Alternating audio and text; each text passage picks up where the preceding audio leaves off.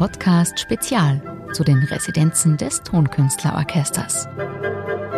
Teil 2 Das Festspielhaus St. Pölten. Nachdem wir schon so lang und so oft dort sind, ist es wie nach Hause kommen. Wichtig ist mir, dass die St. Pöltner das Haus mögen. Es ist einfach schön und dann gehst du hinaus und der Saal ist voll im besten Fall, was es sehr oft ist. Es ist schön.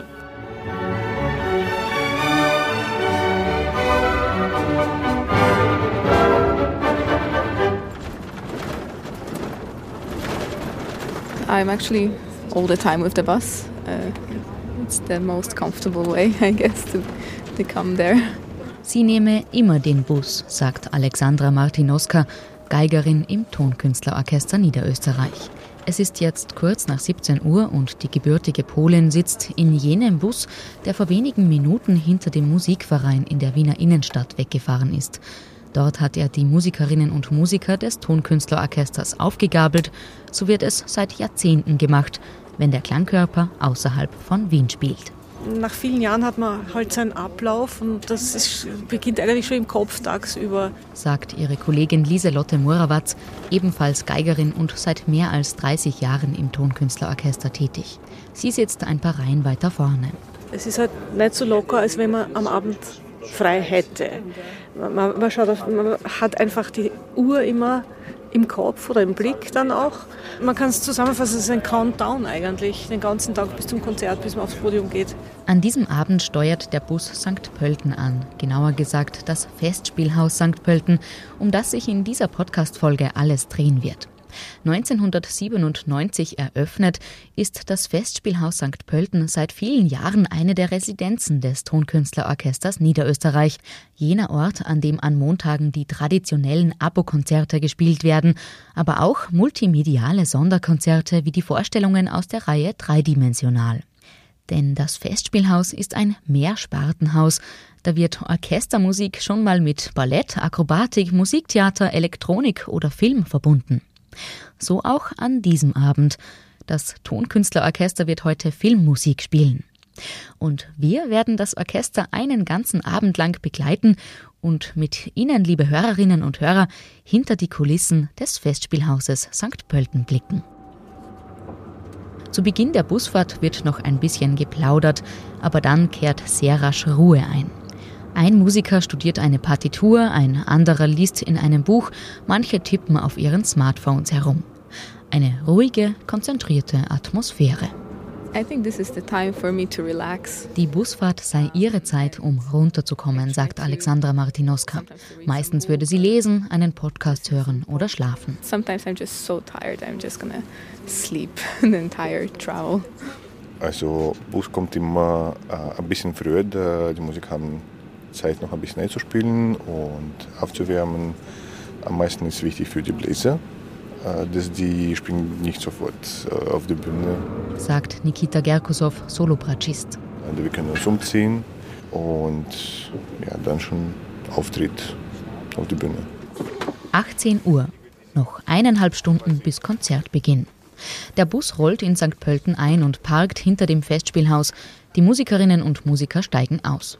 Manche verschwinden direkt in den Umkleidekabinen, andere gehen zuerst auf die Bühne, um sich einzuspielen. Der Großteil der Instrumente ist längst hier und das ist diesem Mann und seinem Team zu verdanken. Emil Zitarewitsch mein Name. Ich bin der Orchesterwart bei den Tonkünstlern. Und was macht ein Orchesterwart? Die Frage ist vielleicht, was ein Orchesterwart nicht macht. Also er macht alles. Von bis. Wir stellen die Bühne auf, wir legen die Noten auf, wir betreuen die Musiker, Solisten, Dirigenten, dann transportieren wir die Sachen eben nach St. Pölten oder Grafeneck oder wo wir halt gerade spielen. Die Orchesterwarte kommen immer zwei, drei Stunden vor den Musikerinnen und Musikern an. Vor jedem Konzert in St. Pölten werden die Instrumente vom Musikverein, wo das Tonkünstlerorchester ja probt, per LKW in extra dafür angefertigten Kisten hierher ins Festspielhaus transportiert. Von uns werden Schlagwerkinstrumente transportiert, Kontrabässe, Celesta, alles, was ein Musiker nicht selber tragen kann, Also wird von uns transportiert und aufgebaut. Wir transportieren natürlich auch Geigen und Flöten und Blasinstrumente, Blechinstrumente. Aber auf die Bühne nimmt es der Musiker dann aus der Kiste selber. Die großen Instrumente tragen wir raus und bauen wir auf, weil das kann man ja nicht alleine heben. Und wenn das Ganze vorbei ist, dann wird wieder alles eingepackt und wieder nach Wien zurücktransportiert.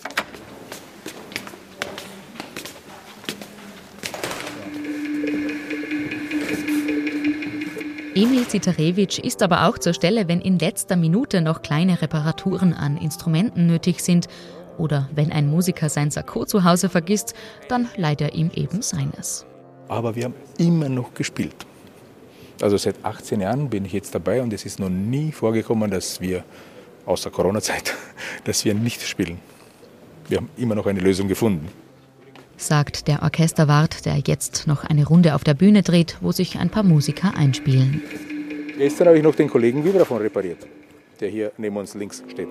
Da war, hat sich was verbogen und ich habe mir eine Zange besorgt und diese kleinen Dinger die haben wir gerade gebogen wieder gestern. Die, die Aufhängung für die, für die Metallplatten war halt so, dass sie ein bisschen äh, schräg waren und dann muss man sie wieder gerade biegen, damit, damit der optimale Klang funktioniert auf jeder Platte, dass genug Platz ist.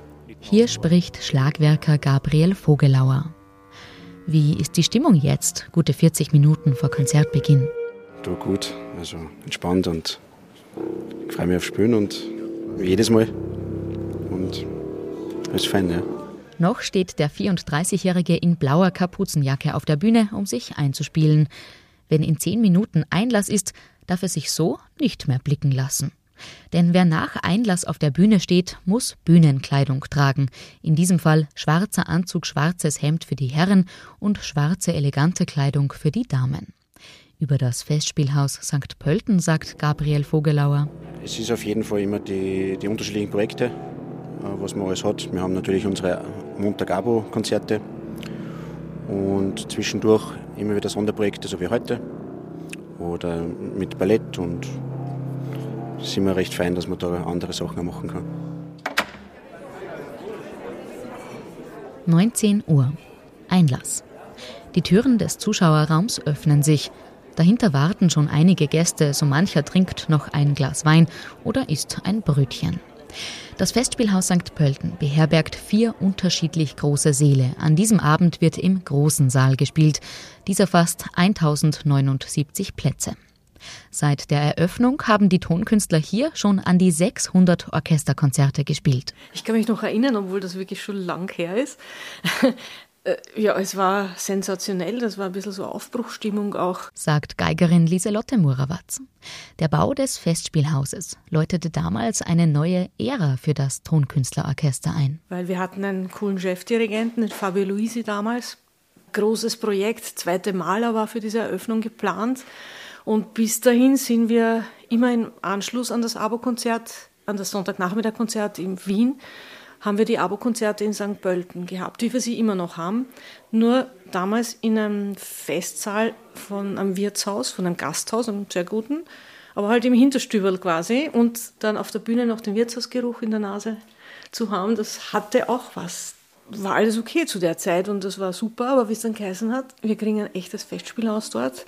So, weil, ja, St. Pölten wurde ja Landeshauptstadt und das hat sich alles etwas vergrößert und, und ja, das war schon toll und aufregend. Also ich kann mich erinnern an meine allererste Probe ich glaube, das war überhaupt im Tonkünstlerorchester noch als Substitutin. Das war im Festspielhaus, natürlich im leeren Festspielhaus.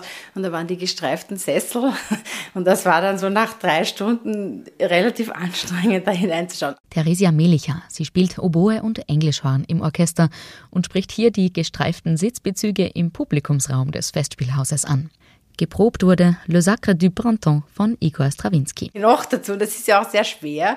Und ich war da auch ziemlich aufgeregt, eben weil es schwer ist. Es war überhaupt meine erste Probe und das war dann irgendwie alles sehr viel.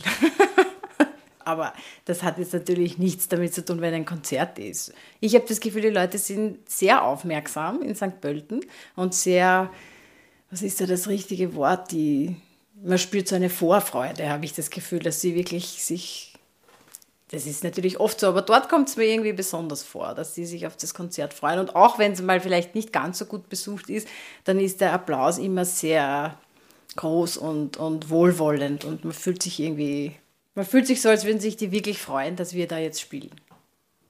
Gut, in Wien, im, wenn man im Musikverein spielt, da, da, spielt jeden Tag ein anderes Orchester und die Besten der Welt und von überall her. Vielleicht ist es da irgendwie normaler. Und in St. Pölten ist jetzt, was so Symphonieorchester Konzerte betrifft, sind wir, glaube ich, die einzigen oder fast die einzigen. Vielleicht hat das damit zu tun. 19.30 Uhr. In wenigen Minuten beginnt das Konzert. Die Besucherinnen und Besucher sitzen schon. Auch das Tonkünstlerorchester hat sich auf der Bühne eingefunden. Willkommen im Festspielhaus St. Pölten. Die Stimme der Moderatorin Nadja Mader erklingt und weist einen höflich darauf hin, dass jetzt ein guter Zeitpunkt wäre, um das Handy auszuschalten. Ein letztes kurzes Einspielen auf der Bühne und das Konzert beginnt.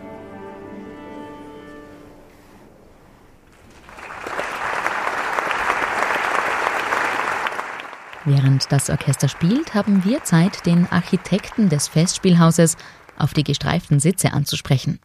Klaus Kader ist per Videotelefonie aus seiner Heimatstadt Graz zugeschaltet. Er habe sich bewusst gegen rote Sitzbezüge entschieden, wie man sie aus anderen Häusern gewohnt ist, sagt er. Das Rot ist eine imperiale Farbe und die gibt es nur einmal, das ist ein Stiegenklander bei der Feststiege in das Erdgeschoss des Saales. Dort gibt es nur ein, eine Reminiszenz an das ehemalige Rot, das in jedem Konzerthaus, in jeder Oper oder überall immer das Rot vorkommt. Das haben wir gesagt, das lassen wir weg, weil wir haben keinen Kaiser und keinen König mehr. Also wir haben nur eine gescheite Musik nicht? und das ist uns wichtig. In keinem anderen Konzertsaal sitze man so gut wie in St. Pölten, sagt der Architekt. Wer ein Konzerthaus plant, steht oftmals vor der Herausforderung, dass sich das neue Gebäude in die Umgebung einfügen soll. Beim Festspielhaus St. Pölten war die Ausgangssituation eine andere, wenn auch nicht unbedingt leichtere. An dieser Stelle war früher eine Sportstätte und sonst bloß Grünfläche. Klaus Kader erinnert sich an eine Begehung des Areals, bei der auch der St. Pöltner Diözesanbischof Kurt Grenn anwesend war.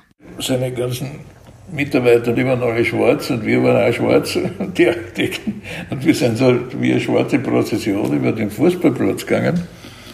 Und keiner hat sich natürlich vorstellen können, dass da irgendeinmal etwas steht und wie das ausschaut. Ja. Es war skurril, über eine Fläche zu gehen, auch dazu mit der Kirche, wie beim Begräbnis. jetzt vorkommen. Nachdem die städtebauliche Situation in St. Pölten ja so war, dass vorher dort nichts gestanden ist und das ganze Viertel neu ist, war unserer Meinung nach äh, auch eine wichtige Aufgabe, dass es sich absetzt von den anderen Neubauten, weil es ja eine komplett andere Situation oder Funktion zu erfüllen hat und daher sollte es auch anders ausschauen. Und das, was da drinnen sich abspielt, kann man außen fast lesen. Ja? Wenn man weiß, das ist das Festspielhaus, dann sagt man, ja, natürlich, eh klar. Ne? Das ist es. Rund um das heutige Festspielhaus St. Pölten entstanden zu dieser Zeit etwa auch das Museum Niederösterreich, der Klangturm, die Landesbibliothek, das Landesstudio des ORF Niederösterreich sowie die Gebäude des neuen Regierungsviertels. Das Festspielhaus fungiert seither als Entree und Herzstück des St. Pöltner Kulturbezirks. Es ist eine der markantesten zeitgenössischen Theaterbauten Österreichs. Der große Glaskörper, der den großen Saal umfasst und aus dem Gebäude ragt, sticht sofort ins Auge, tagsüber und nachts. Das ist eine Glasfassade, die ein opakes Material hat, also nicht durchsichtig, sondern undurchsichtig, aber glänzend. Und nach außen hin ist diese Form nicht eine kantige geometrische Form, sondern es hat eine gewisse Organik, die entstanden ist, nicht nur äh, für die Zuseher, sondern auch für die Akustik. Und gleichzeitig vermittelt auch dieses Gebäude, vor allem dann am Abend und in der Nacht, als ganz wichtiger Ort im, im ganzen Grätzl dort oder in der ganzen Umgebung, als Lichtskulptur. Das heißt, der ganze Saal leuchtet. Die Akustik legte man in die Hände des renommierten Münchner Akustikers Karl-Heinz Müller. Am 1. März 1997 wurde das Haus schließlich vom Tonkünstlerorchester unter Dirigent Fabio Luisi eröffnet. Ein Meilenstein für das Kulturleben in Niederösterreich. Gespielt wurde Gustav Mahlers Auferstehungssinfonie.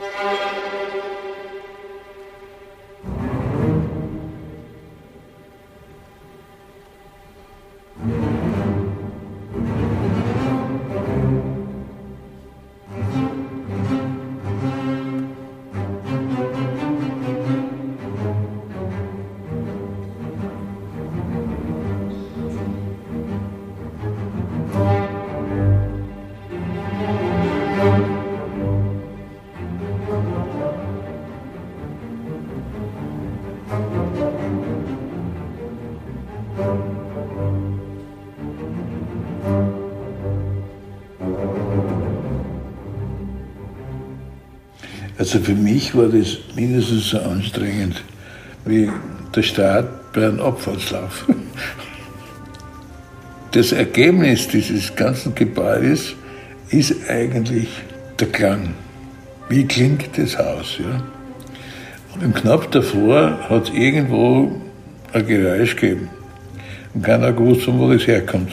Das haben wir dann gefunden. In der rechten oberen Ecke äh, war ein Lüftungsrahmen, den man natürlich nicht sieht, der irgendwo versteckt war, der war nicht ganz angeschraubt. Und der hat beim Klang hat er angefangen zu vibrieren und das ist natürlich eine Katastrophe, wenn das passiert. Ja.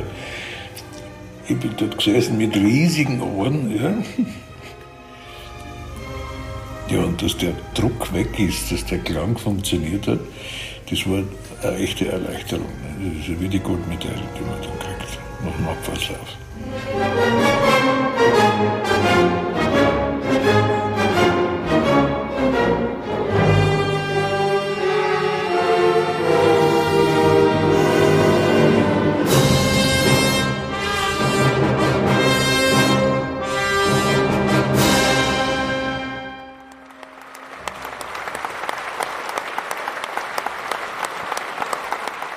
21 Uhr im Festspielhaus St. Pölten. Das Konzert ist zu Ende, das Publikum spendet Applaus und dann gehen Gäste und Orchester wieder getrennte Wege. Hinter der Bühne herrscht sogleich eine Art durchkomponiertes Gewusel. Mit schnellen, tausendfach geübten Bewegungen werden Instrumente von der Bühne getragen, in Koffern und Kisten verstaut. Vor dem Künstlereingang parkt schon der Bus und daneben der LKW für die Instrumente, die jetzt wieder nach Wien in den Keller des Musikvereins gebracht werden. Keine 15 Minuten später sitzen die Musikerinnen und Musiker wieder im Bus in Richtung Wien. Feierabend quasi. Die Stimmung ist jetzt eine völlig andere als noch auf dem Hinweg vor viereinhalb Stunden. Aus mehreren Sitzreihen hört man das Zischen von Bierdosen, die geöffnet werden. Einer der Musiker hat in wenigen Stunden Geburtstag. Da werden wohl einige noch mit ihm reinfeiern. Eine gewisse Lockerheit macht sich breit. Sagt Geigerin Lieselotte Murawatz. Manchmal gönnt man sich ein Bierchen. Es wird noch ein bisschen nachdiskutiert oder geredet. Man schaut dann, was als nächstes kommt. Und falls auch Sie, liebe Hörerinnen und Hörer, schauen wollen, was als nächstes kommt, werfen Sie doch einen Blick auf die Website des Tonkünstlerorchesters. Dort finden Sie alle Konzerttermine und können auch nach der St. Pöltner Spielstätte filtern. Alle Infos unter www.tonkünstler.at.